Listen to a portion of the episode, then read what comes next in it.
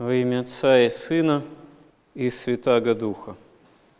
Однажды один человек, будучи монахом и, и ведущий такой подвижнический образ жизни, в молитве, неком таком своего рода диалоге с Богом, затеял с Богом же такой спор, как бы вопрошая, что вот, Господи, Ты Господь всемогущий, а я человек немощный, достаточно лишить меня пищи, я могу умереть, достаточно меня ударить, я тоже могу умереть.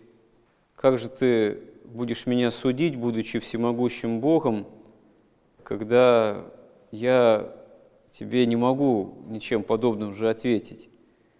То есть, если судья всемогущ, бессмертен, а подсудимый ограничен, немощен и, в общем, слаб, то как же этот суд может быть истинно справедливым? Такой суд не может быть справедливым, когда судья и подсудимый находятся совершенно в разных условиях.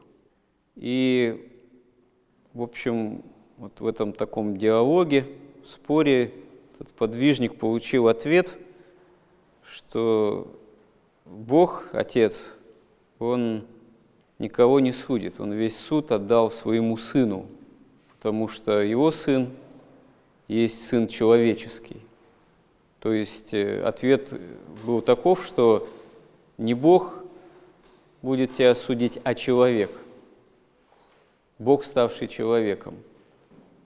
То есть э, Христос, Спаситель, явился как Спаситель не только будучи Богом, но именно став человеком, разделив с человеком все, что, в общем, связано с условиями бытия человека, причем бытия не совершенного, бытия именно такого вот падшего, которое в таком качестве произошло из-за отпадения Адама и Евы, явилось в человеке именно как э, ограниченном, тленном, подверженном смерти. И вот это э, все Христос, Спаситель, с нами разделил, хотя Он остался непричастен греху. Разделил вплоть до смерти, разделил вплоть до схождения в преисподней глубины земли, чем смерть и ад оказываются побеждены. И поэтому, будучи Спасителем, Бог во Христе и оказывается истинным судьей, потому что Он судит или будет судить во время второго пришествия своего, всеобщего воскресения из мертвых, человека не как всемогущий Бог, а прежде всего как тот, кто и будучи безначальным Богом, Богом Слова, еще и явился человеком во всей полноте – явился истинным Сыном Человеческим. И вот когда мы, если считаем себя христианами, обращаемся к Богу, молимся, задумываемся о том, как нам спастись, а христианину было бы странно совсем об этом не задумываться, потому что всякого человека – впереди вечность, но вхождение в которое лежит через смерть. И у каждого человека в этом смысле встреча с Богом и суд Божий. И вот когда мы об этом задумываемся, мы должны понимать, что главная цель человеческой жизни нашей – это именно подготовка к этому самому суду, как встрече с Богом, к тому, чтобы прийти на суд в состоянии, ну, с точки зрения именно духовной определенной подготовленности, которая заключается, в общем-то, не в чем-то таком особенно хитром, не в каких-то особых умениях там, профессиональных или в особых знаниях, сокрытых от других, а заключается, ну, собственно говоря, эта подготовка в опыте общения с Богом, в наличии этого опыта и в попытке, в желании устранить все то, что вот этому опыту общения мешает. И мешает этому, конечно, прежде всего грех. Мешают этому прежде всего страсти. Мешает этому вообще такая наша греховная расслабленность, раздробленность, несобранность человеческого нашего существа, нашего «я».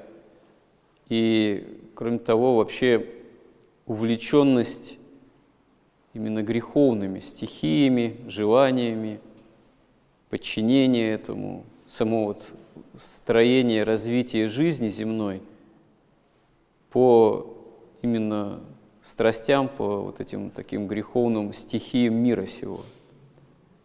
И кто вот из действительно настоящих подвижников, христиан, этому что именно противопоставлял?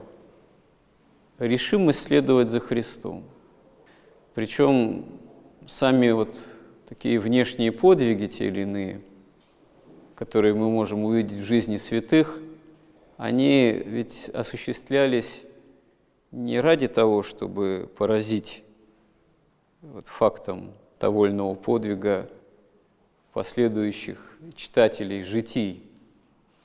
Нет, они были средством, к которым те или иные подвижники прибегали ради цели действительно прорваться, можно сказать, через собственную вот эту вот греховность к Богу, с целью собрать себя пред Богом. И, ну, к примеру, вот преподобный Серафим Саровский там, молится тысячу дней и ночей, то есть несколько лет на камне в лесу. Для чего это необходимо ему было? а чтобы действительно так вот сосредоточиться в молитве, чтобы ничто уже не мешало, не отвлекали страсти, страстные движения, не отвлекали образы, помыслы. И для этого ведь э, не нужно было ни каких-то особых знаний, ни каких-то особых умений – ни какой-то особенной, там, вот, особенных профессиональных навыков. Да, он уже был монах, да, он уже был в условиях монастыря, но прежде всего нужна была жажда, решимость на такого рода вот подвиг, чтобы добиться самой главной цели прямого общения с Богом. И на самом деле, если мы почитаем, тоже вот обратимся к опыту таких вот настоящих молитвенников святых, мы увидим, что они говорят о том, что это на самом деле опыт вот молитвы, какой-то обращенности к Богу, он заповедан не только монахам, он заповедан и всем верующим во Христа. Обычно мы на это готовы ответить, что ну когда нам вот так молиться вообще всерьез? Нам некогда, суета. Вот, конечно, в монастырях там монахи, они, да, они к этому призваны, у них сам образ жизни э, такой. Вот. А человеку, живущему в миру, обуреваемому заботами житейскими, когда вот так молиться? И на самом деле это ложь, потому что вот, тот подвижник, который пытался спорить с Богом, что вот как ты будешь меня, Господи, судить, если ты Бог, а я человек немощный. И получил ответ, что не Бог тебя будет судить, а человек, Христос по своему человечеству. Он же и указывал этот подвижник, что ведь э, сам Господь Христос, Он жил, проповедовал когда в гуще мира окружающего.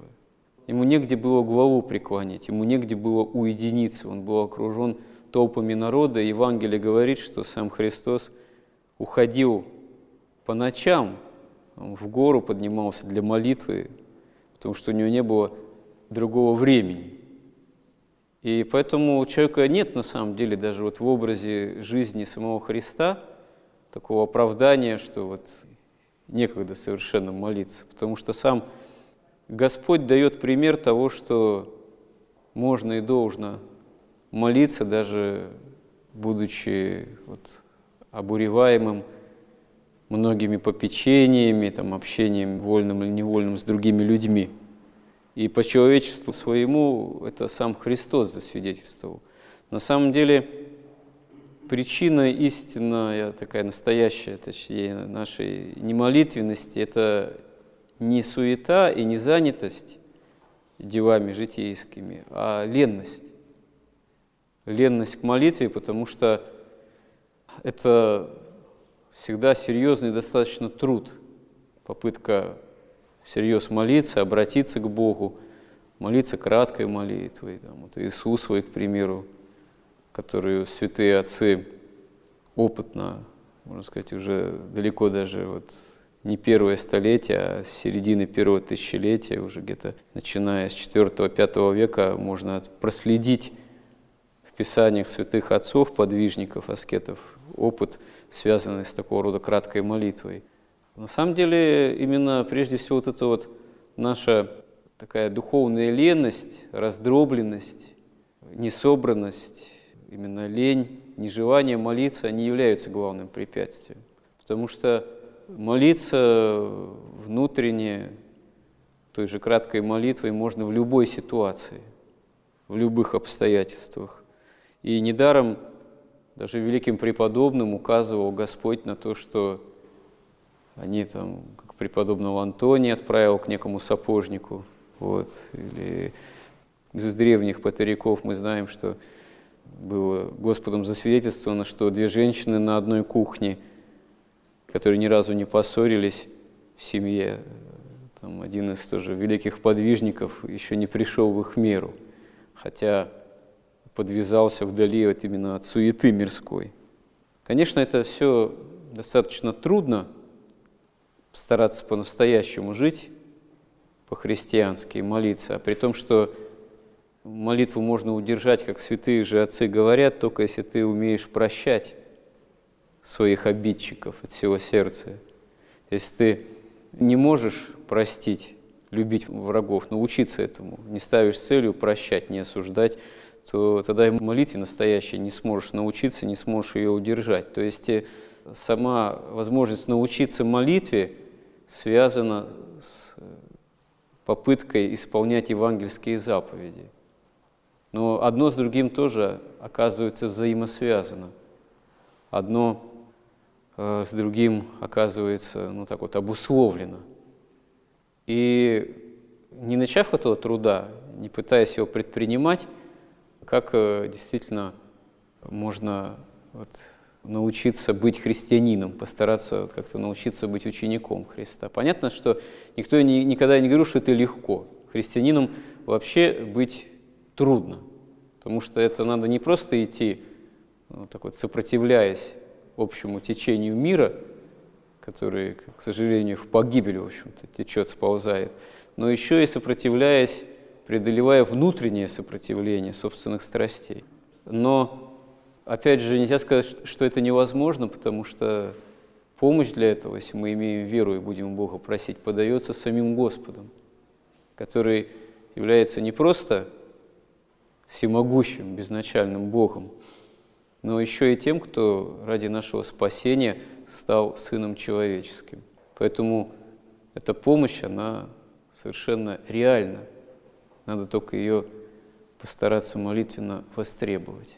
Помоги нам в этом, Господи. Аминь.